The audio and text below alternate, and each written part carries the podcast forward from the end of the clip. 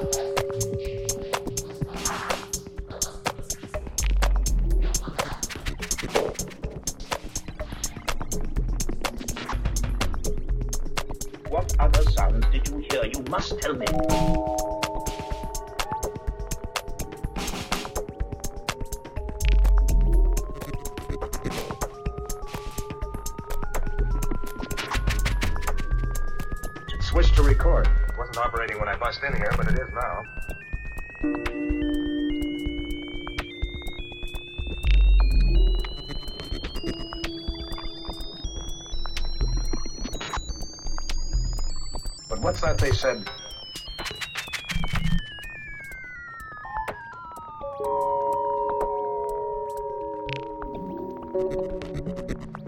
Time and space are not impassable barriers. They said that. Right, uh,